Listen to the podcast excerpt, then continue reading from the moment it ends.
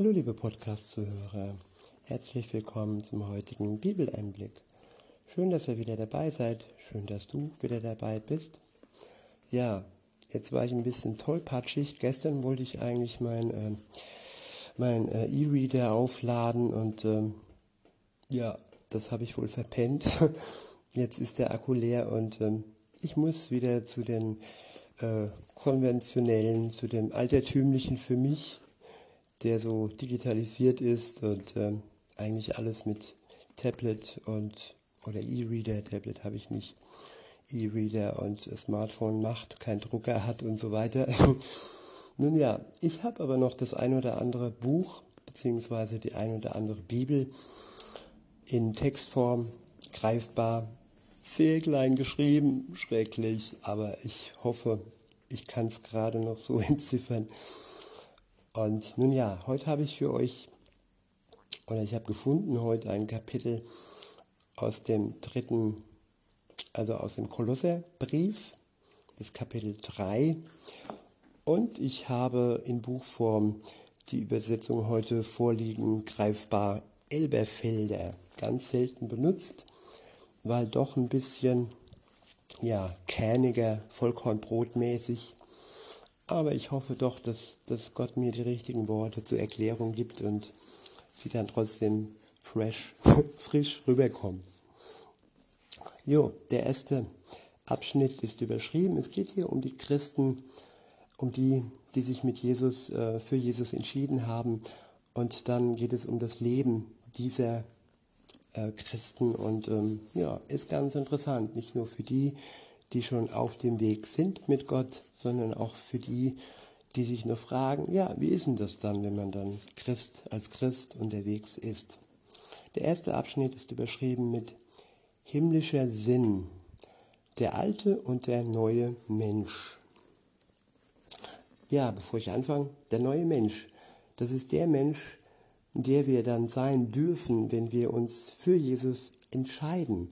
Wenn wir auf Paulus schauen, der hieß früher Saulus und der alte Mensch hieß Saulus und der neue Mensch hieß Paulus. Und Gott hat sein Herz verändert. Er hat ihn, er hat ihn äh, vom Christenverfolger, Töter, Mörder zum ja, Evangelisten äh, ähm, gemacht. Und das ist wirklich etwas ganz, ganz Neues. Das ist eine Gratwendung von dem einen tödlichen zum anderen lebendigen Gott. Also das Tödliche, das war ähm, das Gegengöttliche und das Lebendige ist Jesus, den er kennengelernt hat. Aber jetzt geht es aber wirklich los. Ab Vers 1 heißt es, wenn ihr nun mit dem Christus auferweckt worden seid, so sucht, was droben ist, also im Himmel ist, wo der Christus sitzt wo der Christus ist, sitzend zur Rechten Gottes. Ich wiederhole, wenn ihr nun mit Christus auferweckt worden seid, so sucht, was droben ist, wo der Christus ist, sitzend zur Rechten Gottes. Ja, auferweckt sein, das bedeutet, dass all die, die mit Jesus nicht unterwegs waren, Schlafende waren, Schläfer sozusagen. Aber dann im positiven Sinne, wenn sie dann auferweckt werden, dann entsteht ja was Gutes. Sie werden ja nicht zu Terroristen, nein, es sind gute, äh, es ist ein gutes Ende, sag ich mal. Also wenn sie dann, wenn wir dann auferweckt sind, so sollen wir suchen, was droben ist, was im Himmel ist, wo Christus ist, sitzen zur Rechten Gottes. Also unsere Suche soll sich dann nicht mehr auf das Weltliche allein beschränken, sondern vor allem auf das Göttliche, das ähm, droben ist im Himmel, aber auch hier auf Erden. Was ist hier auf Erden? Hier auf Erden ist zum einen Gottes Wort in seiner, in seiner Bibel, in der Bibel. Dort können wir suchen nach Gott. Und wenn wir dann klar Schiff machen und ähm, unsere Schuld bereuen und Jesus einlassen durch seinen Geist in unser Herz, dann haben wir ja auch schon dieses Pfand in uns selbst. ein Stück Himmel im Herzen sozusagen. Also das von droben, von, von oben vom Himmel herabkam, direkt in unser Herz. Ups, jetzt ist mir hier das Mikrofon weggerutscht. Ja, weiter geht's. Ähm, jo, sind auf das, was droben ist, nicht auf das, was auf der Erde ist. Denn ihr seid gestorben und euer Leben ist verborgen mit dem Christus in Gott. Ich wiederhole, denn ihr seid gestorben und euer Leben ist verborgen mit dem Christus in Gott. Wir sind sozusagen mit Jesus am Kreuz gestorben für diese Welt. Diese Welt ist für uns nicht mehr das Ein und alles. Wir leben noch in ihr, aber wir blicken nach oben, wir blicken in die Zukunft, aber nicht so, dass uns die Zukunft der Gegenwart äh, irgendwie äh, fern macht. Wir leben schon noch hier und wir leben für Jesus. Unser Leben gehört Jesus. Es hat eine göttliche, eine himmlische Aufgabe ab dem Moment, wo wir mit Christus unterwegs sind. Und wir sind gestorben heißt ja, wir haben Anteil, Anteil an dem Tod Jesu am Kreuz, an dem, an dem Guten, aber auch an dem Leid. Das Leben hier auf Erden wird nicht ähm, ja himmlisch und paradiesisch sein. Wir werden auch leiden müssen, weil unser Herr auch gelitten hat. Aber im Endeffekt ist es so, dass er die Welt überwunden hat. Er hat die Sünde überwunden und so können wir auch durch ihn Überwinder werden. Und sein Geist wird uns dabei helfen. Und dann eben den Blick nicht nur aufs Kreuz richten, sondern auch weiter auf das leere Grab, auf die Auferstehung. Und das ist eigentlich das Ziel, dass wir mit Jesus auch nicht nur ähm, gestorben sind, sondern mit ihm auch auferstehen werden. Das kommt noch und das Sterben auch noch. Sonst könnten wir ja nicht zuhören oder ihr. So, weiter geht's. Ähm, ja, ich wiederhole mal. Sind auf das, was droben ist, nicht auf das, was auf der Erde ist. Denn ihr seid gestorben und euer Leben ist verborgen mit dem Christus in Gott. Was heißt verborgen? Verborgen heißt vor allem äh, übersetzt geschützt. Alles, was verborgen ist, das ist nicht offen, das ist nicht ähm, ohne Ende angreifbar. Es ist nur ähm, bedingt angreifbar für, für die, die Gott hassen, für unsere Feinde. Und man könnte auch sagen, unser Leben ist geborgen, nicht nur verborgen, sondern auch geborgen, wie ein Küken, ein Küken unter, ja, unter den Schwingen ihrer Mutter sind wir geborgen in Gott. Weiter heißt es, wenn der Christus euer Leben, wenn der Christus euer Leben offenbar werden wird, und dann werdet auch ihr mit ihm offenbar werden in Herrlichkeit. Offenbar werden heißt sichtbar werden. Christus wird sichtbar in unserem Leben. Das ist das eine. Und wenn wir dann mit ihm verbunden sind, dann wird er auch in uns sichtbar werden. Er wird durch uns hindurch leuchten, durch seinen Geist. Und am Ende wird dann auch, äh, da stand, dann werdet auch ihr mit ihm offenbar werden in Herrlichkeit.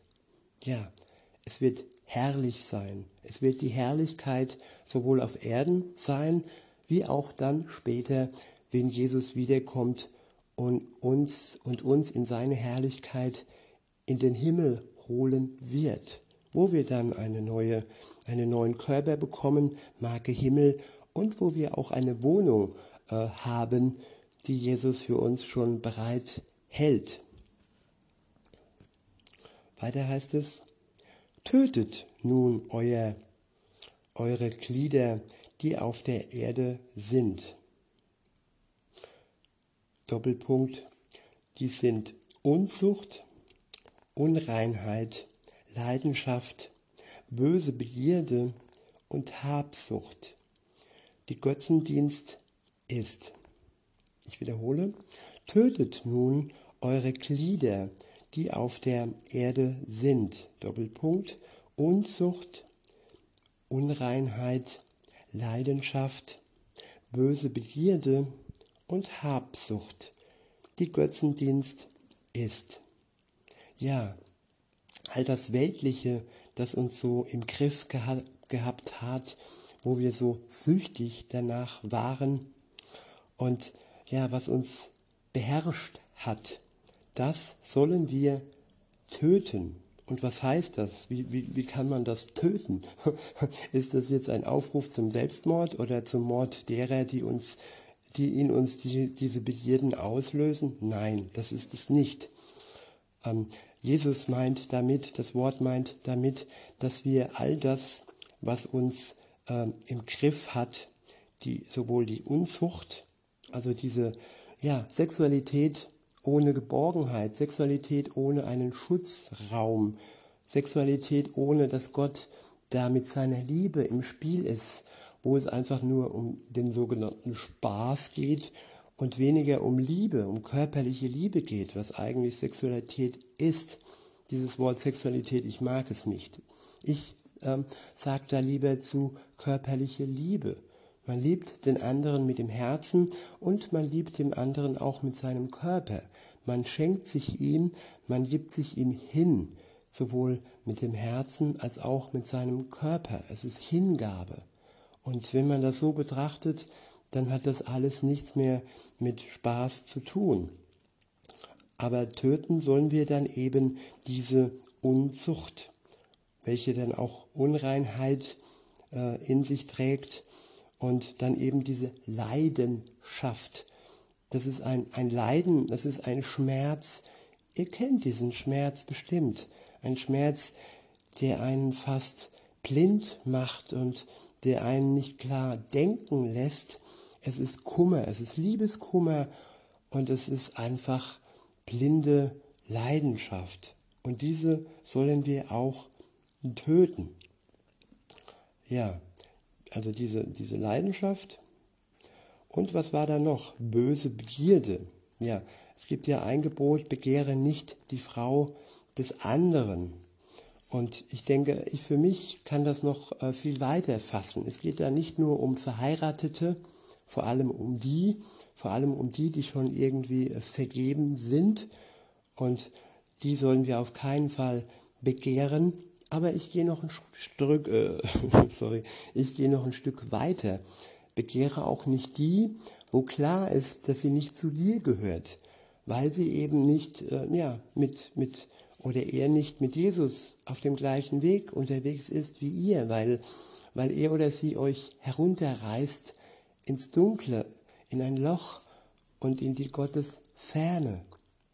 Es ist so wichtig, dass beide Partner wirklich die gleichen Ansichten haben, was, was den Glauben angeht. Und wenn der eine an Allah glaubt und der andere an Jesus, das kann nur schief gehen. Oder der eine sogenannter Atheist ist und der andere ebenfalls wieder Christ ist, das kann nur schief gehen. Und das sind äh, böse Begierden, die einfach nicht ähm, auf Gott hinziehen, sondern von ihm weggehen und dann am Ende dann die Habsucht, dass ich dann auch äh, nicht nur Geld haben möchte, sondern da geht es dann auch manchmal um den Menschen, um ihn zu besitzen, um ihn besitzen zu wollen. Also es geht nicht um, um den Menschen, den wir finden, den wir erkennen für uns, sondern den wir haben wollen und dann in eine Sucht verfallen und alles in allem sind dann, ist das, sind alles Götzendienste, es sind Halbgötter oder wir machen dann einen Mensch zum Gott und äh, ja, erkennen Gott im Endeffekt denn nicht mehr und er wird dann vernebelt. Und insofern ist dieser Ausspruch, tötet nun eure Glieder, also mit Glieder ist eben gemeint all diese Dinge, die ich jetzt aufgezählt habe, Unzucht und Unreinheit, Leidenschaft, böse Begierde, Habsucht. Ja, und wie können wir das töten? Wie ist das möglich, dies zu töten, ohne dass wir uns selbst töten und oder die andere, den anderen? Ja, das ist möglich, indem ich dies vor Gott bringe, im Gebet äh, sinngemäß unter das Kreuz bringe, ihm das tagtäglich bringe, diesen, ja, diesen Schmerz, diese Leidenschaft, diese ja, Sucht, Habsucht und alles andere, was da noch dabei ist, die Dinge, die uns beherrschen, dass wir wirklich ja, sie Gott anvertrauen und sie unter das Kreuz bringen, damit sie mit ihm zusammen sterben können und wir dann befreit unser Leben weiter leben können. Weiter heißt es dann, ähm, um dieser Dinge willen kommt der Zorn Gottes über die Söhne des Ungehorsams. Ich wiederhole, um dieser Dinge willen kommt der Zorn Gottes über die Söhne des Ungehorsams. Unter denen seid auch ihr einst gewesen, als ihr in diesen Dingen lebtet. Ja, als wir verstrickt waren in diesen aufgezählten Dingen, in Unzucht und so weiter. Lebtet. Weiter heißt es, jetzt aber lebt auch ihr, legt auch ihr das alles ab. Ich wiederhole, jetzt aber legt auch ihr das alles ab. Und dann wird noch aufgeführt Zorn, Wut, Bosheit, Lästerung, schändliches Reden, aus eurem Mund. Belügt einander nicht, da ihr den alten Menschen mit seinen Handlungen ausgezogen und dem Neuen und den Neuen angezogen habt. Das sind alles bewusste Aktionen, dass wir diese Dinge ablegen und wieder vor Jesus ablegen, unter das Kreuz ablegen, dass sie mit ihm zusammen am Kreuz sterben können. Und ja, und dass wir den alten Menschen ausziehen, das Alte, das an uns haftet, ausziehen und den neuen Menschen anziehen. Und so heißt es, und den neuen angezogen habt, der erneuert wird zur Erkenntnis nach dem Bild dessen, der ihn erschaffen hat, nämlich Jesus. Weiter heißt es, da ist weder Grieche noch Jude, Beschneidung noch Unbeschnittenheit. Hoch, ich muss umblättern.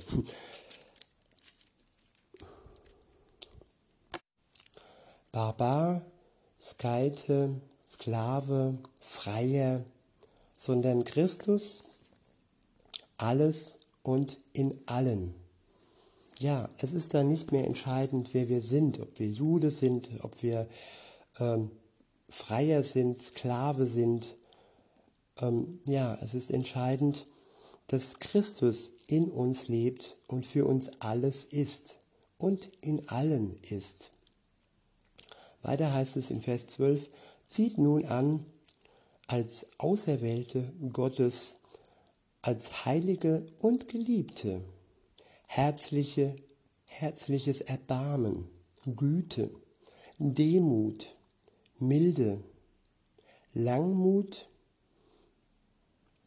und Langmut. Ich wiederhole, zieht nun an als Auserwählte Gottes, als Heilige und Geliebte.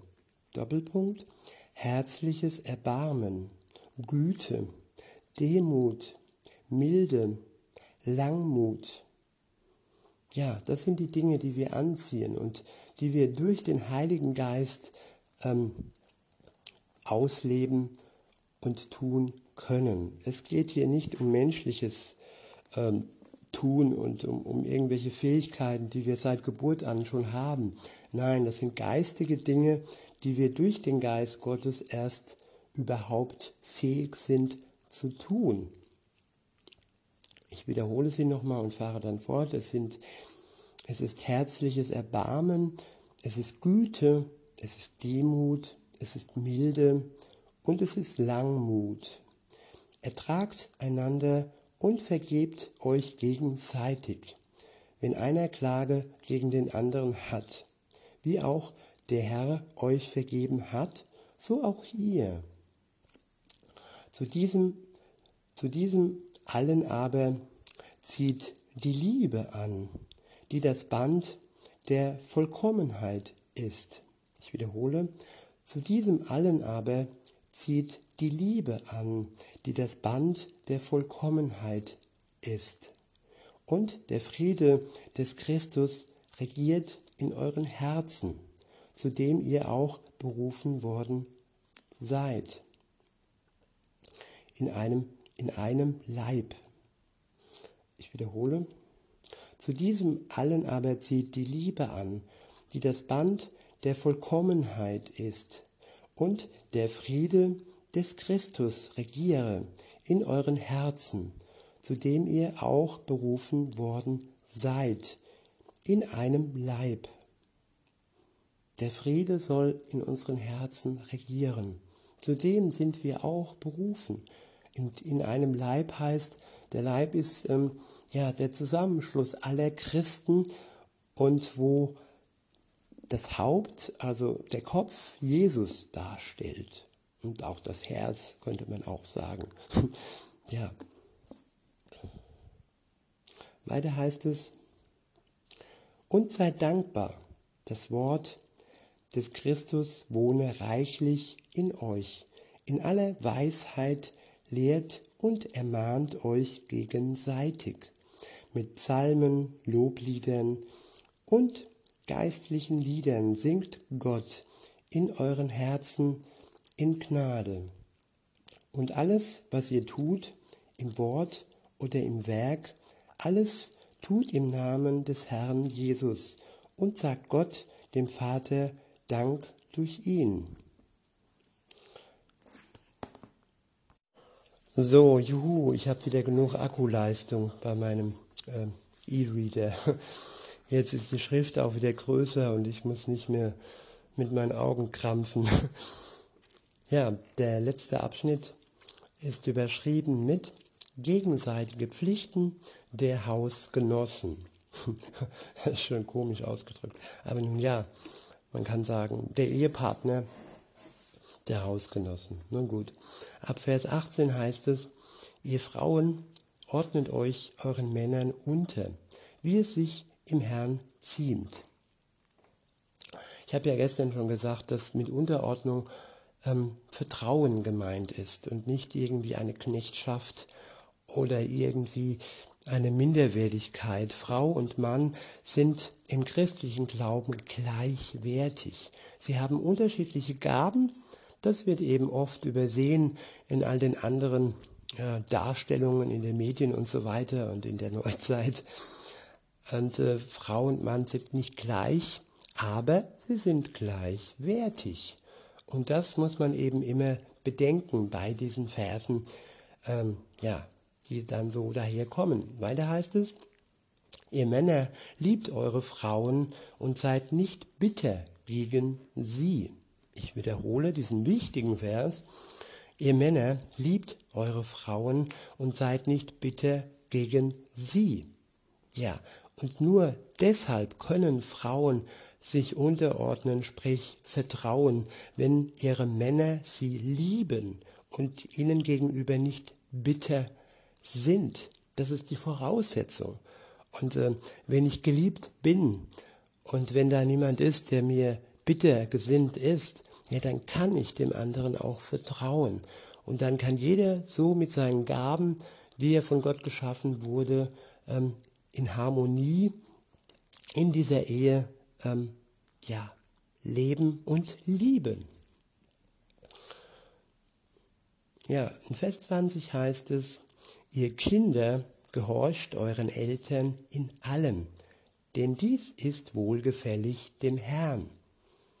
Ja, auch hier, diesen Vers kennt jedes Kind und jede, jede Eltern. Und das ist wichtig und gut, aber das hat immer auch einen Folgevers. Und dieser Folgevers, der jetzt folgt, der wird so oft übersehen oder der ist überhaupt nicht bekannt. Die Kinder sollen immer nur gehorchen ihren Eltern in allem. Und aber im Vers 21 steht dann, ihr Väter reizt eure Kinder nicht, damit sie nicht mutlos werden. Ich wiederhole. Ihr Väter reizt eure Kinder nicht, damit sie nicht mutlos werden. Und das gilt natürlich auch für die Mütter. Auch Mütter können ihre Kinder reizen und so dann mutlos machen. Und wenn das wirklich auch genauso wie auch in der Beziehung zwischen Mann und Frau, wenn Liebe im Spiel ist, wenn Wertschätzung im Spiel ist und damit, damit meine ich auch Liebe und Wertschätzung von den Eltern zu den Kindern, dann können Kinder ihren Eltern auch gehorsam sein. In Vers 22 heißt es dann weiter, ihr Sklaven gehorcht in allem euren irdischen Herren, nicht in Augendienerei als Menschengefällige, sondern in Einfalt des Herzens, den Herrn fürchtend ja, Sklaven. Ja, ich denke mir mal, da ist wohl irgendwie, das sind die Zeitarbeitsfirmen wohl gemeint.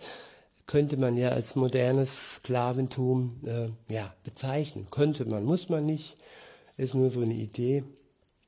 Wir sind grundsätzlich schon frei, aber trotzdem sind wir dann, doch ähm, dem Arbeitgeber versklavt, weil wir sind angewiesen auf das Geld. Und ähm, Insofern eine gewisse Sklaverei, wenn auch nicht mehr so wie damals mit Peitsche und mit Maske. Na gut, die Maske kennen wir ja heute noch, aber trotzdem, die Form hat sich geändert und ähm, es gibt doch ja mehr Freiheit wie damals, sag ich mal.